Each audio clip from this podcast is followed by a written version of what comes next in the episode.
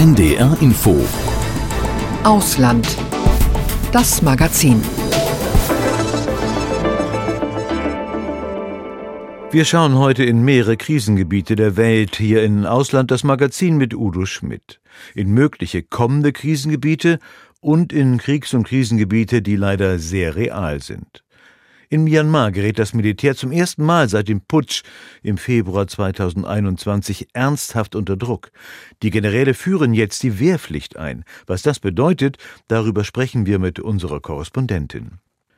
In Taiwan beherrscht die Kriegsangst zwar nicht den Alltag, die Angst vor einem Angriff durch die Volksrepublik China, aber allgegenwärtig ist sie schon. Gleichzeitig lernen deutsche Studierende an der Universität Taipeh. Wir sind später auch in Taiwan. Myanmar leidet seit dem Putsch der Militärs vor drei Jahren unter der brutalen Gewalt der Generäle. Wirtschaftlich ist das Land am Boden, ökonomische Kompetenz ist im Militärapparat nicht vorhanden, die Zivilgesellschaft ist geradezu zerschlagen, viele Oppositionelle sitzen im Gefängnis oder sind geflohen.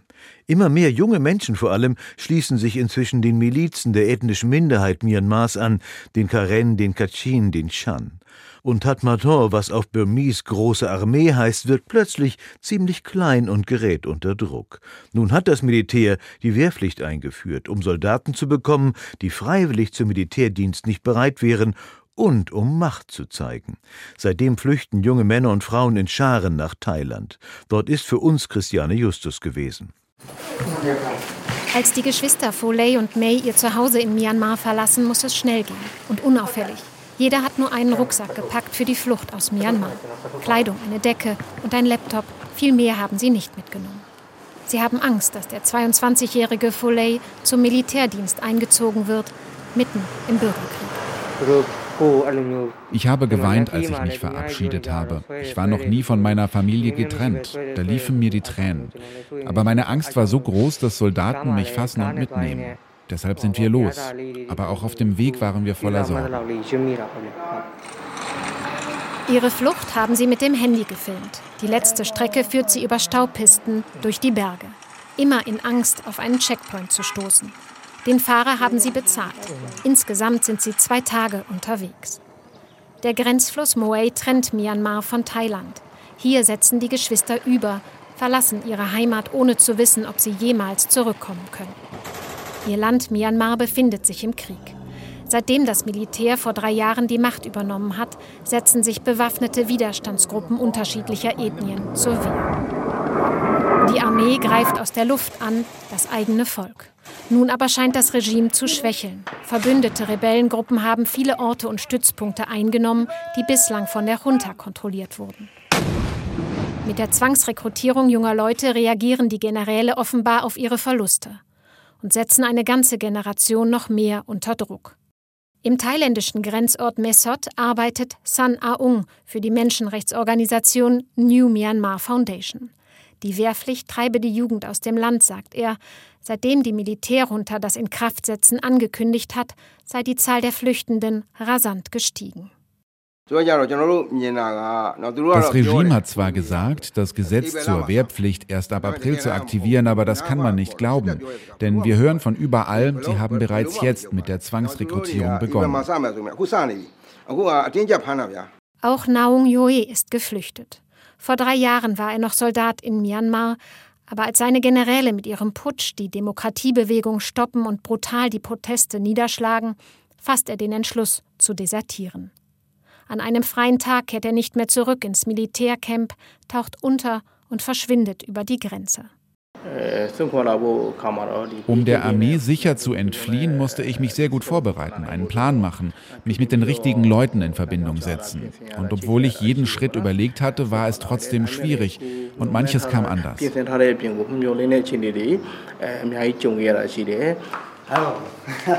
In Thailand hat er sich mit anderen, die wie er desertiert sind, zusammengetan, ein Netzwerk aufgebaut und der Menschenrechtsorganisation People's Goal angeschlossen. Sie wollen Soldaten bei der Flucht helfen, auch den Neuen, die zum Wehrdienst müssen. Sie haben ein Infoblatt entworfen, auf dem steht, dass es Unterstützung für jeden gibt, der einen Ausweg suche. Über geheime Wege werden sie die Flyer nach Myanmar schmuggeln, Denn Handys oder Social Media dürfen Soldaten nicht nutzen, erzählt Naum Yoli. Wir beraten die Soldaten und können sie so dazu bringen, die Seite zu wechseln, sich wieder auf die Seite der Bevölkerung zu stellen, wenn es irgendwie geht. Auch wenn sie es geschafft haben, die beiden ehemaligen Soldaten wissen, sie müssen vorsichtig sein. Jeder, der das Militär illegal verlässt, läuft Gefahr, an Ort und Stelle hingerichtet zu werden. Die Geschwister Foley und May sind sicher in Thailand angekommen. Übers Internet halten sie Kontakt mit ihrer Familie, telefonieren regelmäßig. Seit zehn Tagen sind sie nun weg. Ihre Tante erzählt, dass Soldaten in ihren Ort gekommen seien und sich alle Jungen verstecken mussten. Es ist gut, dass ihr weg seid, sagt sie noch. Foley macht das traurig. Ich liebe mein Land und möchte ihm dienen, aber die Junta foltert und unterdrückt die Bevölkerung. Ich habe gegen das Militär protestiert, gegen den Putsch. Ich kann jetzt keinen Militärdienst leisten, das ist die falsche Seite. Eher müsste ich zu den Widerstandskämpfern. In Thailand sind sie ohne Aufenthaltspapiere, illegal, werden in Mesot nur geduldet wie tausende andere hier, und durch das neue Gesetz kommen nun täglich mehr junge Menschen an. Oberhalb der Grenzstadt gibt es einen Aussichtspunkt. Hierher sind die beiden ehemaligen Soldaten gekommen, im Sonnenuntergang. Die Heimat Myanmar scheint zum Greifen nah. Der Anblick wühlt die beiden Männer auf. Wenn ich von hier auf mein Land schaue, dann würde ich so gerne ein friedliches Land sehen, das sich weiterentwickelt. Ich möchte, dass unser Volk in Harmonie leben kann.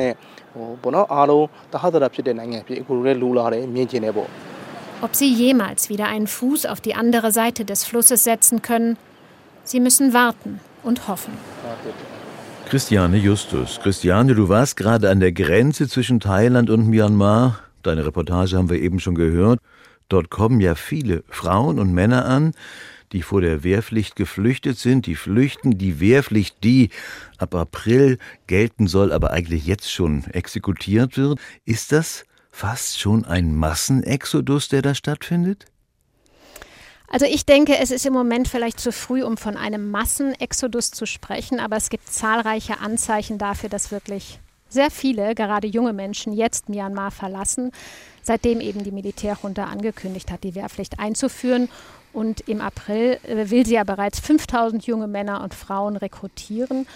Ja, und das sieht man. Zum einen gibt es die langen Schlangen vor der thailändischen Botschaft in Myanmar. Jeden Tag können dort 400 Visa beantragt werden.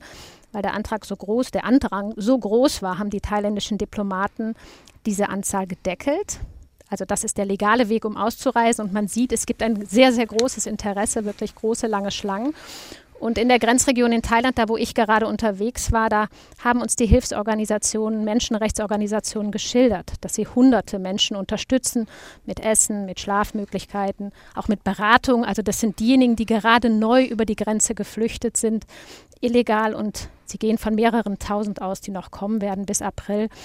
Es ist aber doch ziemlich schwierig, das konkret zu beziffern und daraus sozusagen eine Zahl für diesen Exodus ähm, festzulegen. Und ich glaube, eins muss man auch bedenken, es gibt auch eine riesige Fluchtbewegung innerhalb des Landes, dass ja bei so einer großen Armut nicht alle Leute in der Lage sind, also wo ja nicht alle Leute in der Lage sind, äh, so eine Flucht ins benachbarte Ausland zu bezahlen. Und das heißt, viele Menschen verstecken sich oder ziehen erstmal innerhalb des Landes in Regionen, die ihnen sicherer erscheinen, also in denen das Militär nicht das Sagen hat. Da mag es auch noch die geben, die dann lieber zur Waffe greifen bei den ethnischen Milizen, ne? also auf die andere Seite gehen. Du hast ja mit jungen Menschen jetzt gesprochen. Was erzählen die denn vom derzeitigen Alltag in Myanmar? Gibt es noch eine Normalität, einen normalen Alltag? Ja, wir haben mit einigen gesprochen, mit jungen Menschen, 19, 20, auch 22 Jahre alt, die in den vergangenen Tagen aus Myanmar geflüchtet sind. Und ehrlich gesagt haben uns alle das Gleiche geschildert. Der Alltag in Myanmar hat sich kolossal verändert für sie seit der Ankündigung, die Wehrpflicht einzuführen. Also in den großen Städten wie Rangoon und Mandalay, aber auch auf dem Land. Wir haben mit unterschiedlichen gesprochen. Und es liegt daran, dass sich jetzt wirklich alle verstecken. Also es sind sehr viele, die zu Hause bleiben, um der möglichen Registrierung zu entkommen. Also die trauen sich gar nicht mehr auf die Straße. Und spätestens in der Dämmerung ähm, ist es dann wirklich menschenleer. Jedenfalls gibt es keine jungen Menschen mehr. Auf der Straße und natürlich gibt es einfach sehr viel Angst, sehr viel Panik, auch Missinformation von unterschiedlicher Seite. Jetzt hieß es kürzlich, dass Frauen gar nicht rekrutiert werden sollten. Das steht aber anders in dem ursprünglichen Gesetz. Also der Alltag ist ja wegen des Krieges in vielen Regionen des Landes eh schon schwierig. Viele sind ja im Land auch im Widerstand. Das ist gefährlich. Und jetzt kommt eben diese große Sorge dazu, gezwungen zu werden, auf der Seite des Militärs zu stehen und kämpfen zu müssen im schlimmsten Fall. Ja, die jungen Menschen werden gezwungen, auf der Seite des Militärs zu stehen. Gesteht das Militär Myanmars denn mit der Wehrpflicht jetzt ein, dass es, tja, militärisch langsam in die Defensive gerät? Ja, das sehen viele Beobachter so, dass das ein deutliches Zeichen der Schwäche ist. Und der Zeitpunkt weist natürlich darauf hin, gerade wo die Allianz von Widerstandsgruppen, drei Widerstandsgruppen im Norden, die viele strategisch wichtige Orte und Stützpunkte eingenommen haben und die Armee eben auch sehr viele Verluste hat. Da scheint es so, als würden die letzten Kräfte jetzt mit dieser Zwangsrekrutierung mobilisiert werden. Also eine schwächelnde Armee greift so zum letzten Mittel, zum Zwang, weil es eigentlich keinen Rückhalt mehr gibt. Das halte ich auch für sehr gut möglich. Natürlich gibt es kein offizielles Eingeständnis, aber es ist eben ein Zeichen für diese Schwäche. Aber ich habe auch andere Stimmen gehört, die ich interessant fand von einem Analysten, der erklärt, dass Militär Myanmar sehe das eher langfristig, glaube er. Da ging es jetzt gar nicht nur um personellen Nachschub, wenn man das so sagen kann, also den sich die Generäle durch die Wehrpflicht organisieren, sondern um eine ideologische Strategie. Wenn man in drei bis fünf Jahren viele Zehntausend junge Menschen beim Militärdienst äh, einmal durchgeschleust hat, dann wird das für die nächste Generation ganz normal sein und so legitimiere sich das Militär langfristig. Also eher sozusagen das Gegenteil von einer Schwäche, sondern eher eine Strategie, um langfristig sozusagen äh, sich zu verankert sich zu verankern. Aber dass wir eben auch, was wir eben auch hören, ist, ähm, dass es innerhalb des Militärs starke Kritik gibt, auch an der Führung, weil die Widerstandskämpfer so stark werden konnten. Und da bröckelt also der Rückhalt. Ja, der Rückhalt bröckelte. Vielleicht ist es das letzte Mittel, die Wehrpflicht, vielleicht aber auch nicht. Gibt es denn bei denen, die flüchten, die geflüchtet sind, denen du gesprochen hast, gibt es bei denen ja Hoffnung auf eine Niederlage des Militärs? Ist das realistisch? Mm, es sind ja jetzt drei Jahre her, dass sich das Militär an die Regierung geputscht hat. Das war ja Anfang Februar 2021 und diejenigen, mit denen ich gesprochen habe, die hatten zwischendurch die Hoffnung auf ein friedliches Leben, auf den Wiederaufbau der Demokratie verloren. Die sind damals auf die Straßen gegangen, haben dann die Brutalität des Militärs zu spüren bekommen und jetzt aber haben sie überhaupt wieder Hoffnung entwickelt, dass sich irgendetwas in zumindest näherer Zukunft für ihr Land ändern könnte, weil eben die Rebellen, die Widerstandskämpfer erfolgreich sind, sich verbündet haben und an der Grenze zu China, zu Indien eben Gebiete und wichtige Stützpunkte erobert haben in einer gemeinsamen Offensive. Und es gibt ja auch noch mehr Regionen, die schon länger wieder in Rebellenhand sind, zum Beispiel an der Grenze zu Thailand, da in der Nähe, wo wir jetzt waren.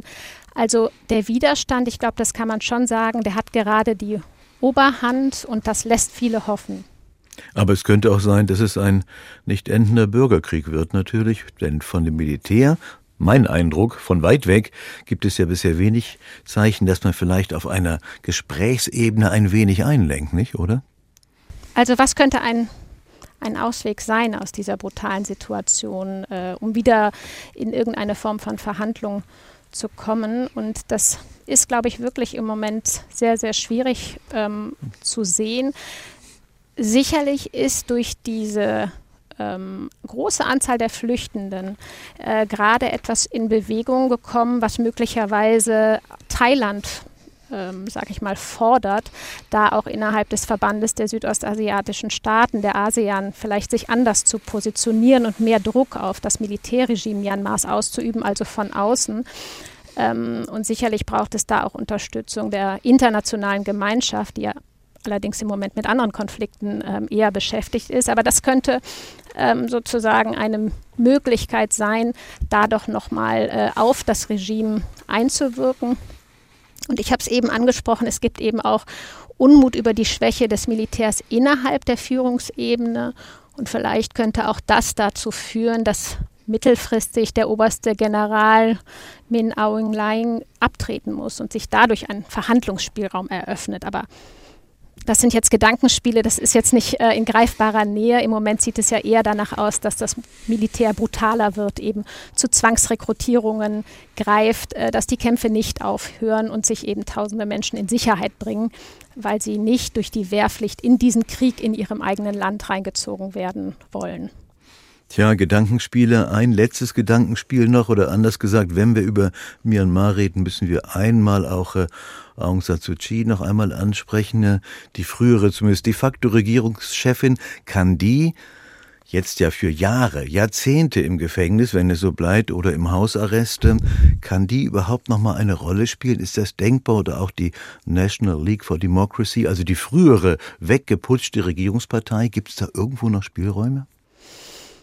Also ich glaube, ähm, man muss die andere Frage stellen, wer sollte es sonst machen? Ähm, und das ist, glaube ich, das führt einen wieder ähm, zu Aung San Suu Kyi und auch zu ähm, den alten ähm, Parteien innerhalb der Demokratiebewegung. Ähm, also ich glaube, sie ist natürlich, ihr sind jetzt das klingt so ähm, seltsam, aber natürlich komplett alle Möglichkeiten ähm, weggenommen. Ihre Hände sind gebunden. Sie kann jetzt nicht wirklich Einfluss nehmen, aber ich glaube an sich, diese ähm, Heldenfigur, die sie hat, die braucht das Land, um eben die ganz unterschiedlichen Interessen zu vereinen hinter einer Person, hinter einer Demokratiebewegung.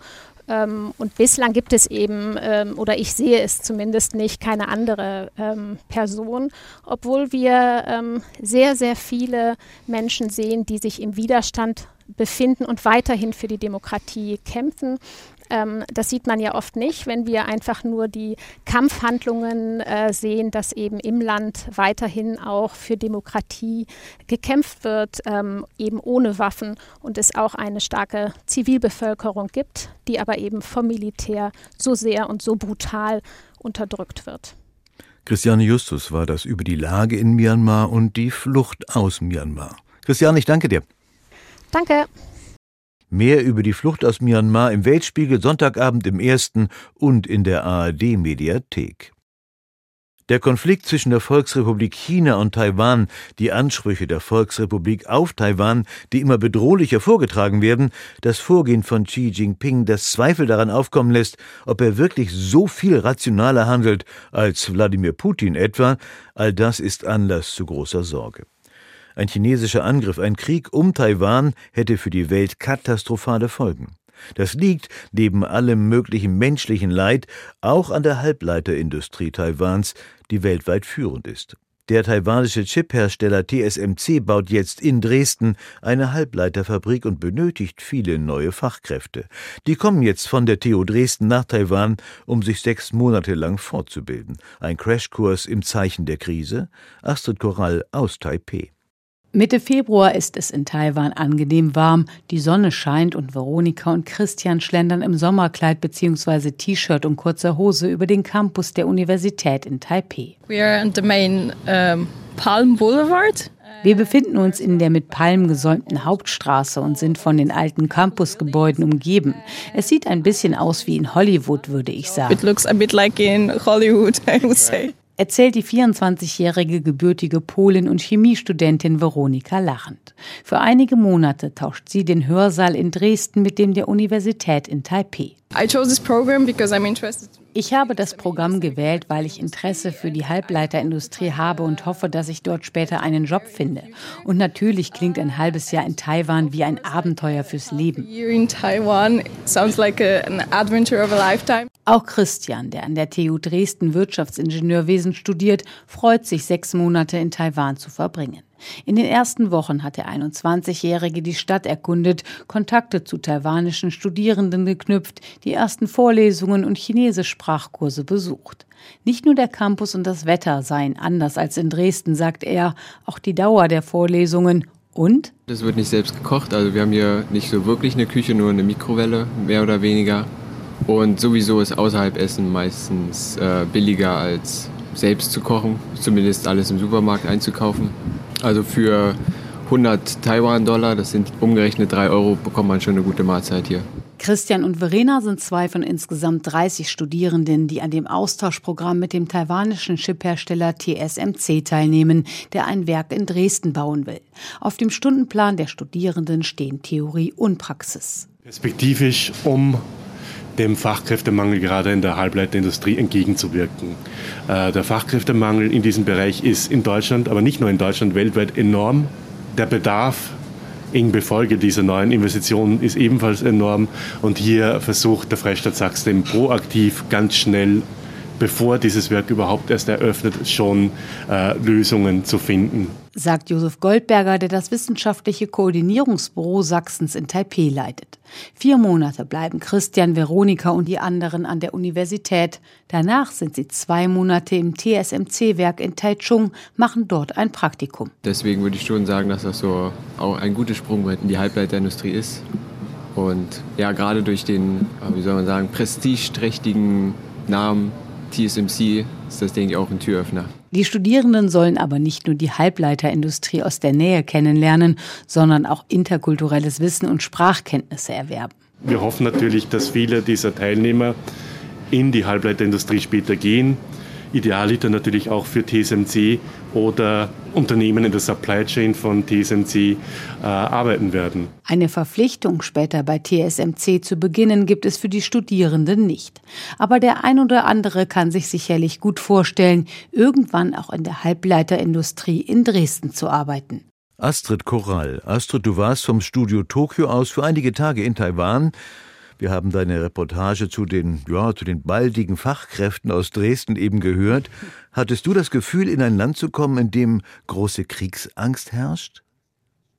Nein, überhaupt nicht. Ich war ja das erste Mal in Taipei und ich habe nichts von einer Kriegsangst bemerkt. Ich habe mit einigen Leuten gesprochen und erst wenn ich wirklich ganz dezidiert gefragt habe, sag mal, wie sieht es jetzt aus mit der Bedrohung durch China? Habt ihr Angst? Äh, dann hat man das mal thematisiert und mir wurde aber da gesagt, äh, dass wir Ausländer eigentlich mit größerer Sorge auf die Situation schauen, als das mancher Taiwaner tut. Klar, ich weiß nicht, wie repräsentativ eine solche Aussage ist. Ähm, ich finde es ein bisschen auch erstaunlich, weil sich ja die Spannungen zwischen China und Taiwan in den vergangenen Wochen verschärft haben, gerade nach der Präsidentenwahl im Januar. Es gab ja auch zuletzt wieder Auseinandersetzungen äh, zwischen China und Taiwan. Äh, diese Woche hieß es von Chine äh, taiwanischer Seite, dass es äh, rund um die Insel chinesische Marineschiffe gesichtet worden seien. China habe auch Kampfflugzeuge in den Luftraum geschickt. Aber als ich in Taiwan äh, war und wir auch auf solche, ähm, über solche Aktionen von chinesischer Seite gesprochen haben, da hieß es dann mancherorts, nun ja, daran haben wir uns gewöhnt, das ist nichts Neues, das sind Nadelstiche Pekings. Auf der anderen Seite ist es aber auch so, dass die Taiwaner die Situation schon beschäftigt. Es gibt äh, Militärübungen, äh, private Vorbereitungen und auch manche Institutionen machen sich Gedanken, was im Krisenfall zu tun ist. Wobei dabei gibt es ein Problem, was ist jetzt der Krisenfall, wie sieht der eigentlich genau aus? Es könnte zum Beispiel ein Szenario sein, dass es eine Blockade Taiwans gibt. Dann wäre, würde man also die Verbindungen zu der Insel kappen. Und ein anderes Szenario wäre natürlich ein militärischer Angriff von Seiten Chinas. Aber wann, was, wie erfolgt, das kann niemand wirklich vorhersehen und sagen. Tja, da bräuchten wir jetzt auch die Glaskugel. Darüber zerbricht sich auch die Weltgemeinschaft ein wenig den Kopf, wann der Krisenfall, Konfliktfall wirklich eintritt, wenn er denn eintritt. Die Wahlen und die Folgen darüber reden wir gleich auch noch. Du hast eben auch die Ausländer angesprochen. Die Studierenden, mit denen du gesprochen hast, die ja aus Dresden kommen, die scheinen ja unbesorgt zu sein derzeit, richtig? Um ehrlich zu sein, haben wir dieses Thema gar nicht so groß thematisiert. Aber ja, mein Eindruck ist, äh, dass es für die Studierenden auch nicht im Fokus steht, sondern sie konzentrieren sich da ganz auf ihr Studium, auf ihr, ich sag mal in Anführungsstrichen, neues Leben in Taipei. Sie gewöhnen sich gerade ein, erkunden so die Stadt und äh, auch das Universitätsgelände, was wirklich sehr schön ist und freuen sich, glaube ich, einfach an diesem doch besonderen Programm teilnehmen zu können. Du hast ja zur Halbleiterindustrie Taiwans recherchiert. Das ist ja das ökonomische Rückgrat des Landes. Kann sich Taiwan wegen dieser Halbleiterkompetenz sicher fühlen? Es gibt Experten, die sprechen von einem Silizium-Schutzschild. Also heißt ähm, so, dass die, diese Industrie so wichtig ist ähm, und deshalb würde China Taiwan nicht angreifen. Denn wenn es das täte, dann würde das weltweit massive wirtschaftliche Auswirkungen zur Folge haben, auch für Peking selbst. Denn man muss dazu wissen, ein Großteil der wirklich wichtigsten Chips, der wird auf der Insel hergestellt für Mobiltelefone zum Beispiel für Rechner, auch für den Bereich künstliche Intelligenz oder die Autoindustrie. Andere wiederum meinen, naja, gerade wegen der Halbleiterindustrie will China Taiwan gerne haben, einen Grund unter anderem. Ähm, nur würde das äh, der Volksrepublik möglicherweise nichts bringen, weil ihnen dann in Taiwan eventuell Fachkräfte fehlen und auch Zulieferungen aus anderen Ländern, falls sie denn tatsächlich es wagen würden, Taiwan anzugreifen. Taiwan hat im Januar gewählt, du hast es eben schon erwähnt, im Mai wird der neue Präsident vereidigt. Wofür steht er? Was wird sich ändern? Das Verhältnis zu den USA und das Verhältnis zu China? Also es ist nicht davon auszugehen, dass sich unter Lai Ching-di, so heißt er, mit Blick auf die Außenpolitik und vor allem auch mit Blick auf die USA etwas groß ändert, sondern ähm, dass er die Beziehungen zu Washington äh, weiter vertiefen will, die Politik seiner Vorgängerin auch fortsetzen wird. Äh, die Souveränität Taiwans ist für ihn nicht verhandelbar. Ähm, er hat mit Blick auf Peking erklärt, dass er sich einerseits für Frieden und Dialog einsetzen will. Er hat an die Führung appelliert, miteinander ins Gespräch zu kommen, hat auf der anderen Seite aber auch klar gemacht, dass er Taiwan entschlossen vor Bedrohungen von China schützen will. Vergangene Woche ähm, haben wir eine Delegation gesehen von demokratischen und republikanischen Abgeordneten aus den USA. Die waren in Taipei zu Gast und da hat Lei Ching-te gesagt, man werde die Fähigkeiten zur Selbstverteidigung weiter ausbauen, um auch der Welt zu zeigen, dass man entschlossen sei, das eigene Land zu schützen. Eins muss man dazu allerdings auch wissen, er hat seit der Wahl nicht mehr die absolute Mehrheit im Parlament. Er ist auch auf andere Parteien angewiesen. Dennoch ist davon auszugehen, dass er seinen Kurs, so wie er ihn beschrieben hat, gegenüber China und auch den USA so fortführen will. Gibt es denn nach deinem Eindruck vielleicht noch verstärkt nach der Wahl eine Art Spaltung im Land in ein pro- und ein antichinesisches Lager oder ist das jetzt so von Deutschland aus etwas sehr schwarz-weiß gedacht? Ja, es ist so, dass die überwältigende Mehrheit der Taiwanerinnen und Taiwaner einen Anschluss an China ablehnen selbst die größte Oppositionspartei, die als China-freundlich gilt. Aber unterm Strich will auch sie die Demokratie nicht ausgeben, äh, aufgeben. Ähm, wo die Differenzen liegen, ist, dass der eine eben sagt, wir sind noch viel, viel mehr für einen Dialog, für eine Anlehnung an China.